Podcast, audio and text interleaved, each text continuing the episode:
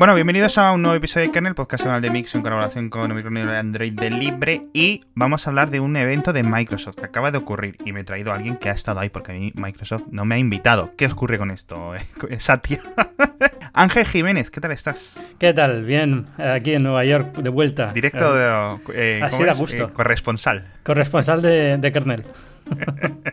Bueno, ya sabéis cómo funciona el podcast. Hace dos días estaba yo en el podcast de Ángel, ahora Ángel está en el mío. Así es como funciona el mundo del podcasting, hijos. Eso es una, gran familia. Es como el, yo siempre lo digo, es, es como lo de Marvel, pues igual. El mundo del podcasting es como Marvel. Todos, todos estamos en todos sitios, hay luego Avengers y hay cosas así. Justo, justo, justo. Entonces, a Microsoft ha presentado cinco nuevos portátiles. Vamos a ir directamente al grano.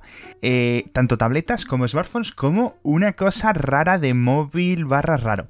Muy interesante. Y además, luego dos accesorios que yo creo, bueno, son interesantes, pero son lo que son, ¿no? Son accesorios. Entonces, eh, yo te voy a decir, Ángel, eh, no sé si quieres empezar por lo más aburrido o por lo mm. más novedoso. Elige. Eh, venga, por lo, por lo, aburrido y vamos increciendo, que es como tiene que hacerse las cosas. vale, los que queráis ir a lo eso, pues ya sabéis, saltáis 10 minutos o lo que sea y ya está. Empezamos, yo creo que aburrido, pero ojo, no por ello peor. Laptop 3, Surface Laptop 3, una nueva versión de un portátil que a mí me gusta muchísimo. No sé a ti qué te parece. Muy bien, y además en la mano es genial. Es, es, la, digamos, la respuesta de Microsoft al MacBook Air y yo creo que es bastante sólido como respuesta, tanto por precio como por prestaciones y algunas de las cosas que han presentado en esta nueva generación que sinceramente chapó, o sea, eh, por destacar algunas, eh, que el hecho de que sea fácilmente ampliable la capacidad del disco duro, eh, que parece una tontería, pero en estos portátiles tan finos, tan delgados, tan ligeros, muchas veces se sacrifica esa parte, ¿no? Pues aquí, por ejemplo, la, han tenido en cuenta, que venga con una AMD Ryzen específicamente diseñados para ellos con un poquito más de, fuerza en la GPU para juegos y de tal.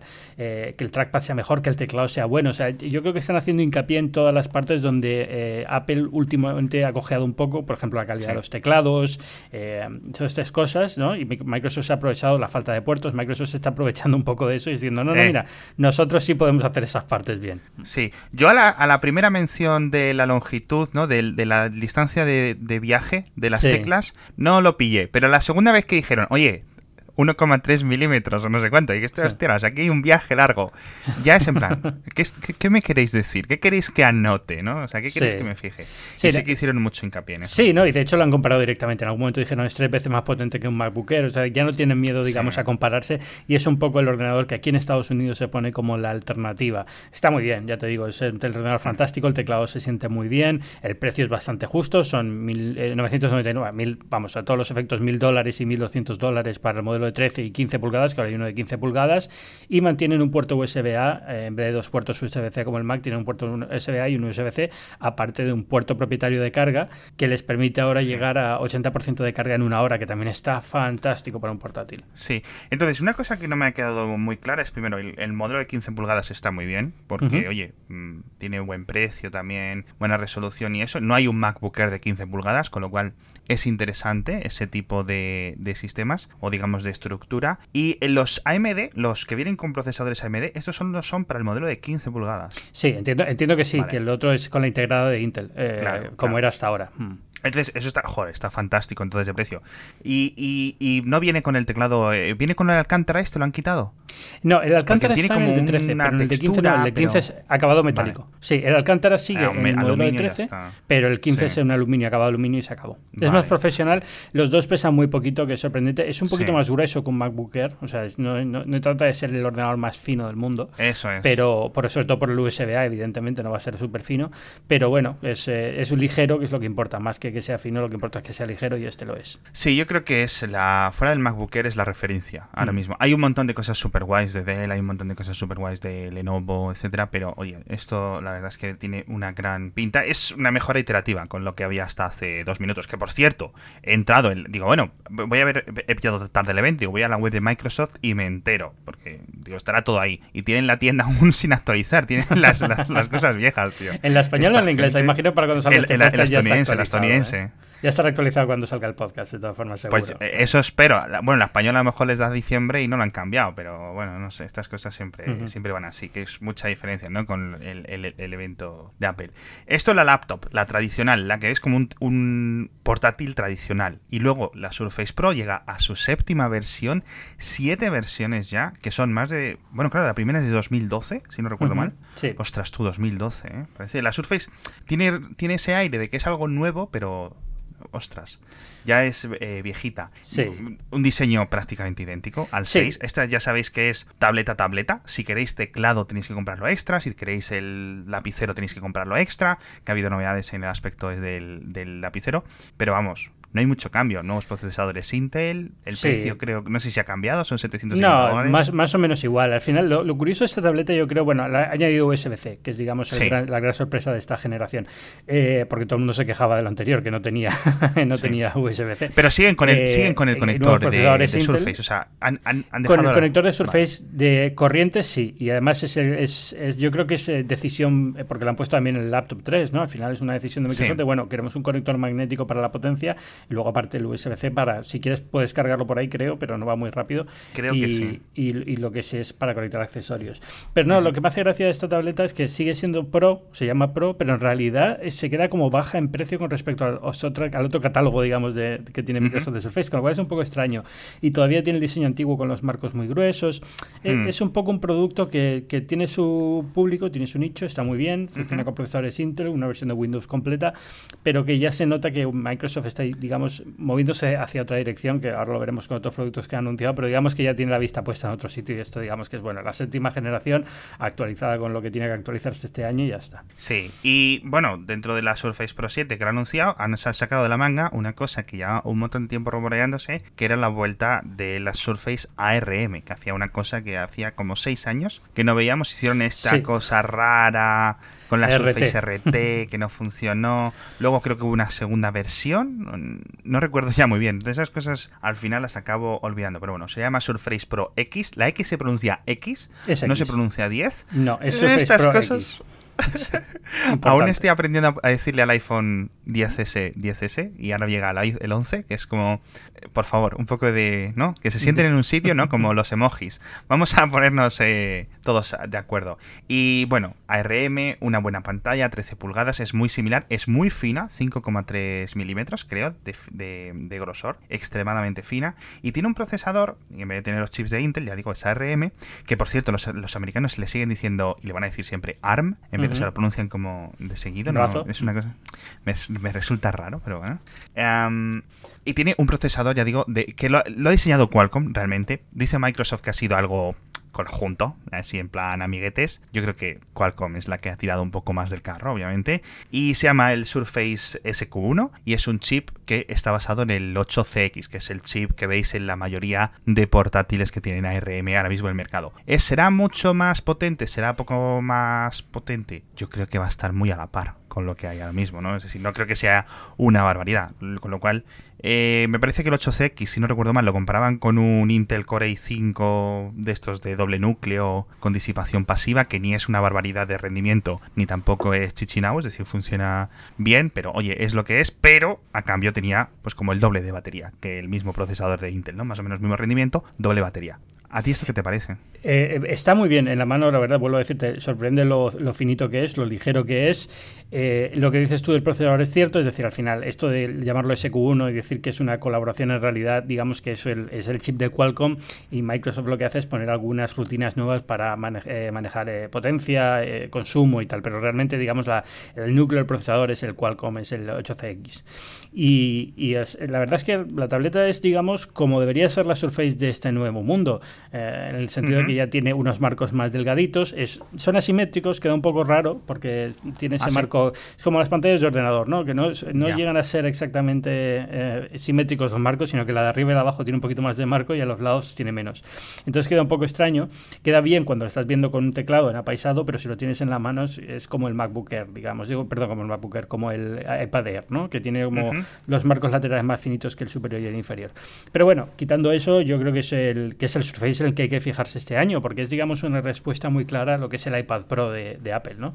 Es, la tableta que no sacrifica y que te permite ser creativo. Sí, viene con, lo del USB-C, no sé si este no tiene USB-A, es extremadamente fino para meter un USB-A tradicional, pero sí tiene una cosa muy chula que es que viene con LTE integrado. Y sobre todo, donde el puerto para cambiar la tarjeta SIM, puedes cambiar también la, el almacenamiento, la unidad de SSD, la puedes cambiar, que eso es algo increíble. Sí, sí, yo creo que muy buena, muy buena idea de Microsoft y lo digo, o sea, es que este han hecho hincapié varias veces porque ellos saben que aquí hay una diferencia, es decir, hay mucha gente que está cansada de la idea de que los portátiles sean cada vez más finos, más delgados, las tabletas sean mejores, pero siempre con menor accesibilidad y teniendo que, digamos, tragar con los precios de upgrade de memoria que a veces son muy altos. Claro.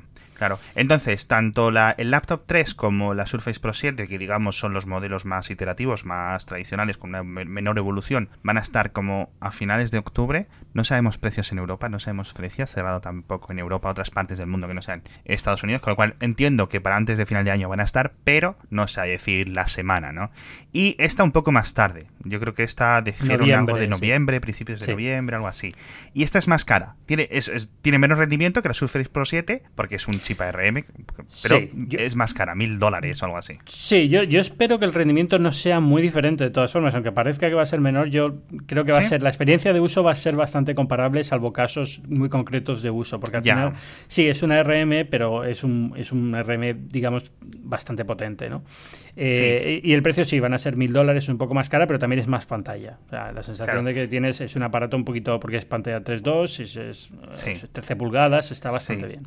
Y eh, claro, esto es ARM, pero Windows 10 ya está adaptado a ARM desde hace un añito, año y medio, con lo cual entiendo que todas las aplicaciones funcionan sin ningún tipo de problemas. Tienen alguna conversión, etcétera, pero en principio no hay ninguna mayor limitación, ¿no? Eso es. Es básicamente ese Windows que estás acostumbrado a usar siempre, lo puedes usar aquí sin ningún problema. Y dicho esto, mira, al final de eso, los 10 minutos de reloj, vamos a hablar de, de las otras dos cositas más interesantes. No sé cuál han presentado primero. Que primero creo que la Neo, Surface Neo, y eh, los dos productos que quedan ahora, tengo que decir que son prototipos. No los vamos a ver hasta dentro de un año como poco, porque dijeron navidades, digamos, eh, vacaciones, ¿no? Este periodo navideño de 2020, con lo cual, bueno, vamos a tomárnoslo con un poco de perspectiva y sobre todo tenemos que tener en cuenta que las cosas pueden cambiar del dispositivo que hemos visto hoy. Y voy a decir un poco rápidamente lo que consiste y luego me das tú tus impresiones que las has podido tener cerca. Eh, dos pantallas creo que son de 9 pulgadas puestas una al lado de la otra, es decir, es una tableta doble, vamos a decirlo así, táctil, que tiene unas bisagras internas, muy similar a este concepto de la Courier tradicional, es decir, es plegable, pero no es de pantalla flexible, son dos pantallas fijas tradicionales, 650 gramos, creo, más o menos dijeron. Viene con una versión de software que le llaman Windows 10X, es decir, no es 1010, es 10X, aquí sí que sería.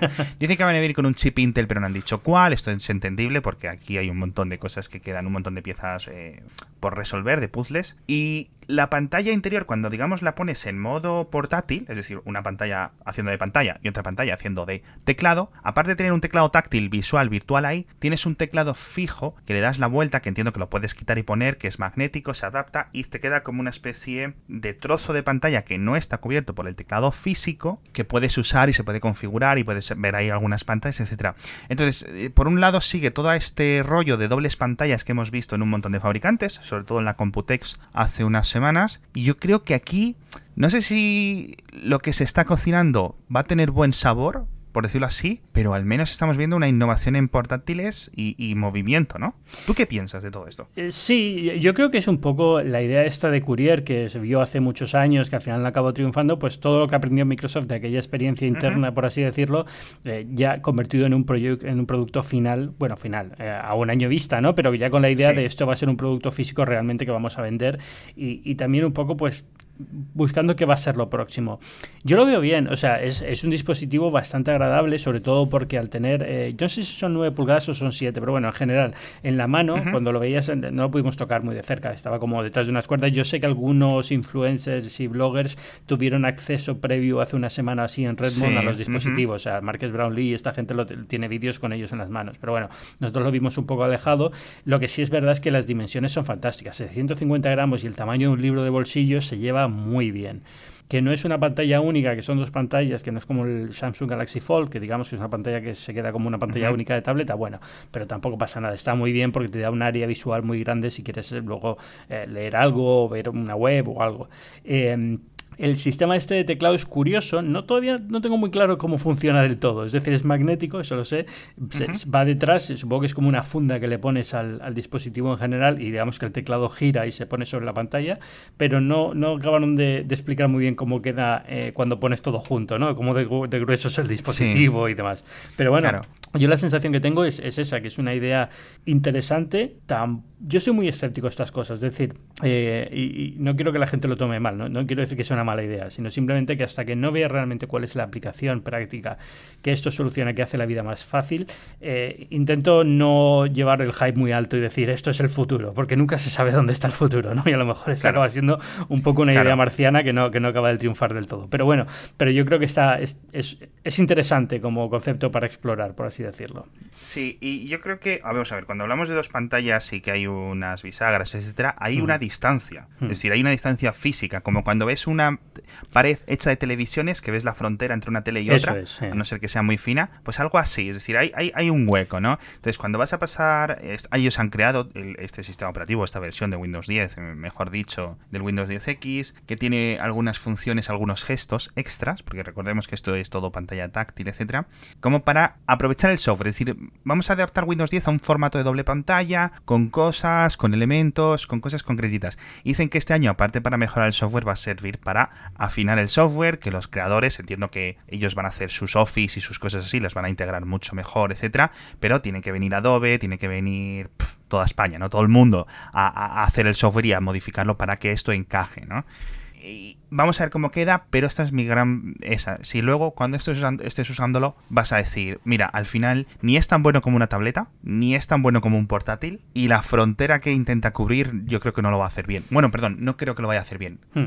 Tengo miedo de que no lo vaya a hacer bien. Esa es la duda que suele venir con este tipo de productos y que luego hay apoyo de desarrolladores, porque es verdad que Adobe salió a decir, vamos a hacer un Adobe para esto, o vamos a hacer un fresco, lo que sea, pero al final no deja de ser la misma Adobe que te va a hacer para el iPad Pro, que te va a hacer para el Mac, que te va a hacer el Windows normal, con lo cual es bueno, hasta qué punto estás sacándole partido a este concepto, ¿no?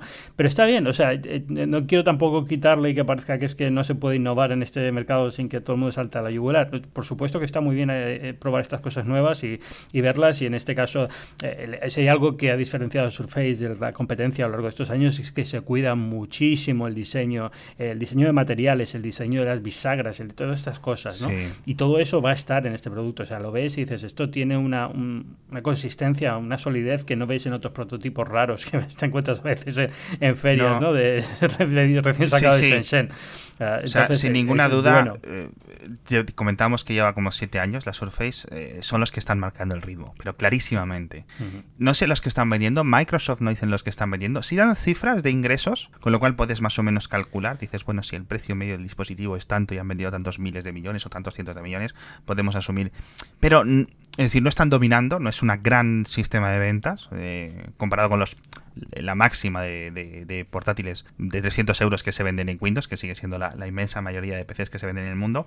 Pero sí que es cierto que es Microsoft, hacen sus portátiles, hacen buenos portátiles, software limpio, software muy trabajado, ¿no? Etcétera. Windows 10, yo para mí precisamente, personalmente me encanta mucho y creo que hay mucho futuro. Ahora, aquí yo no sé si, bueno, queda un año y luego quedan versión 2, versión 3, no sé si todo sale bien, etcétera. Que, yo creo que es, interesante, pero vamos a darlo en año, vamos a ver cómo acaba llegando a, 100, porque a lo mejor no llega ni a finales de 2020, es decir, esto es el, digamos, lo que se ha marcado, pero vete a saber lo que pasa a finales de 2020 y cómo están de listos para sacar un producto así o tienen que esperar un poco más, esto suele pasar, ¿no? Es un poco complicado. Claro. No es fácil fácil innovar en ese sentido porque a veces no, lo calculas bien va a haber que adaptarse, porque claro, el teclado, cuando lo pones, va a estar, digamos, cerca de ti. Es decir, donde está tu barriga, ahora va a estar tu teclado. Y el trackpad, que normalmente está cerca de ti, ahora va a estar por encima del teclado. ¿Hay algunos portátiles que los tienen así? Sí, no, pero te digo porque lo puedes cambiar. Es decir, esa es la gracia también ah. del producto. Puedes subir el teclado a la parte de arriba de la pantalla ah, y te queda el trackpad por debajo. Eso lo, han pensado, está muy bien pensado. Eso no hay ningún problema. Vale, claro, el, teclado,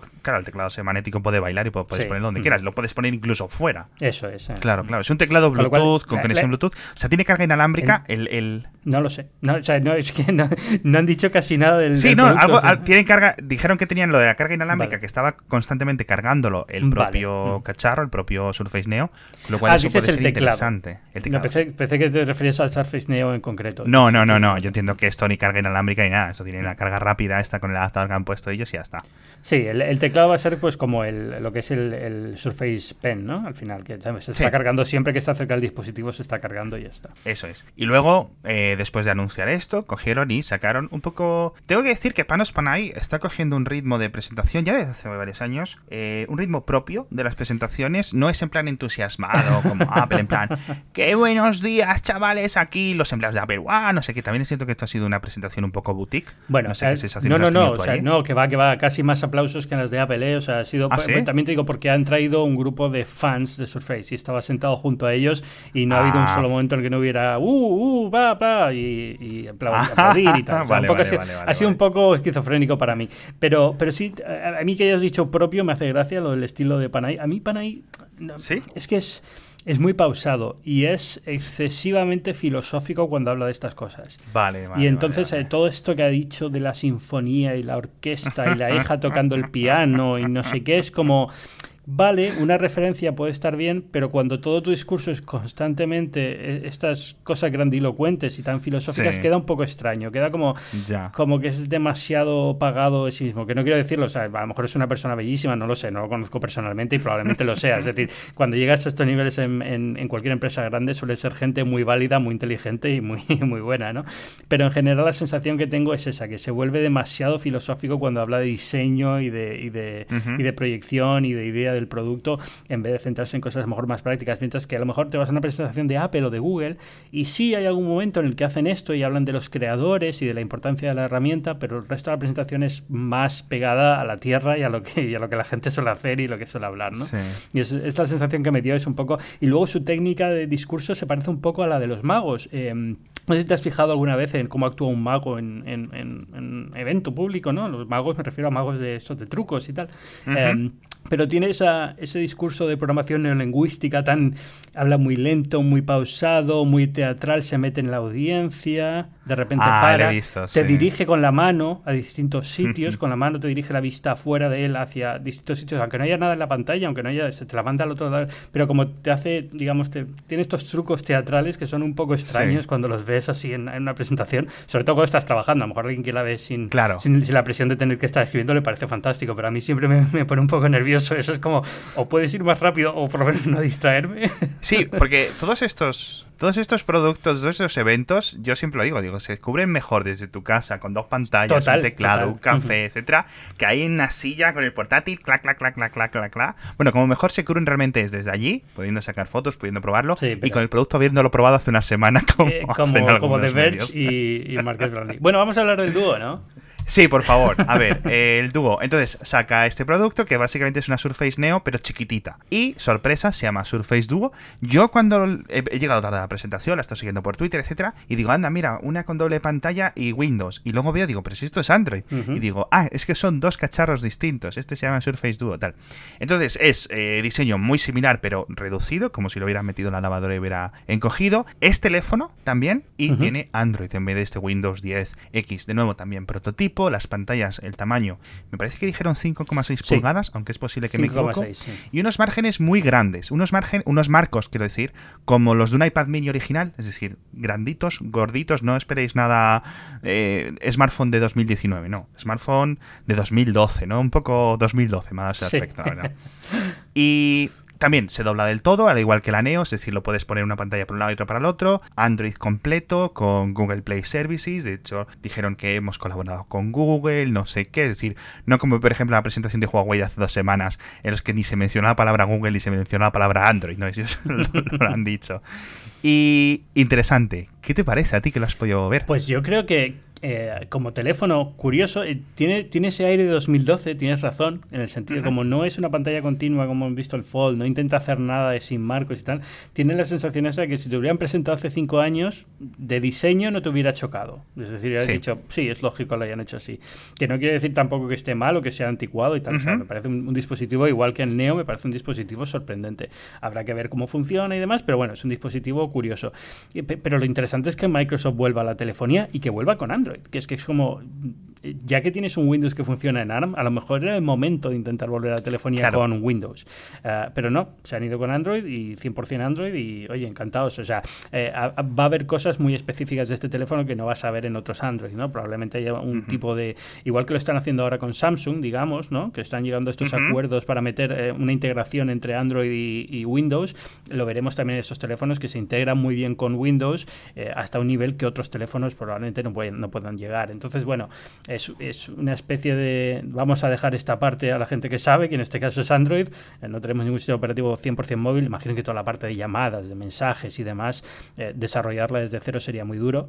Eh, y entonces, bueno, pues es... Y, sobre todo aplicaciones, que esa es la otra. Es decir, salen ya con un catálogo de aplicaciones muy grande que si fueran con un sistema operativo propio, a lo mejor convencer a los desarrolladores de Windows para adaptar sus aplicaciones a un tamaño todavía más pequeño de pantalla sería complicado. Sí, y sobre todo que Windows, perdón, que Android ya está trabajando desde hace tiempo, desde que lo dijeron en el, Mobile World Congress, los de Samsung y los de Huawei. No hemos visto los dispositivos, hace ya siete meses que los vimos por primera vez, no los hemos tocado, pero em, oye, eh, ya salió Google ahí a escena y dijeron, oye, estamos modificando Android para este sistema multiventana, multicosa, que yo creo que en Microsoft, digamos, han aprovechado y han dicho, oye, si ya están los deberes hechos, pues eso que nos llevamos, ¿no? Sí, eso es.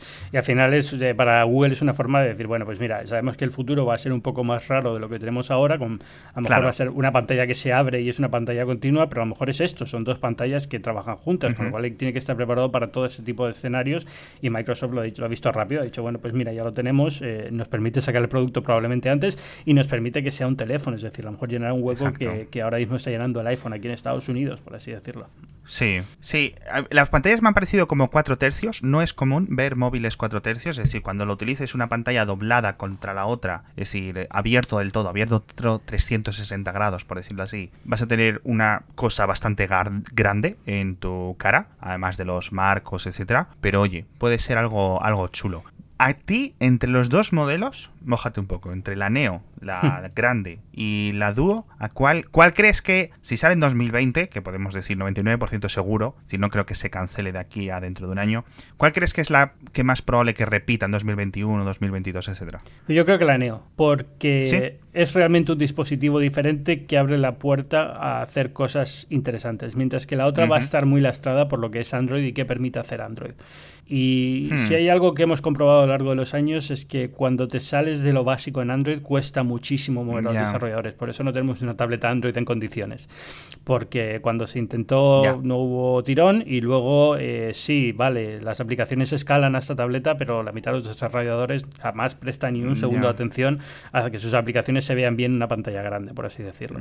Con lo cual esta idea de la doble pantalla está muy bien. Si vemos que Samsung mete un poquito más de presión y tal, empieza un poco a moverse las cosas. Puede estar curioso, pero tengo la sensación de que Duo al final va a acabar siendo lo que hemos visto hoy, es decir, lo que hemos visto es lo que hay, es un teléfono con dos pantallas simultáneas y eso es lo que va a ser durante toda su vida útil, mientras que Neo abre la puerta a lo mejor a usos un poquito diferentes, a, que la gente lleve encima siempre un ordenador que es un poco más potente que un teléfono. También habrá que ver lo que las prestaciones de Neo y lo que es capaz de hacer, pero si tengo que elegir, yo creo que Neo también por un tema de alineación de, interna de, de Microsoft, el hecho de que sea Windows más que Android.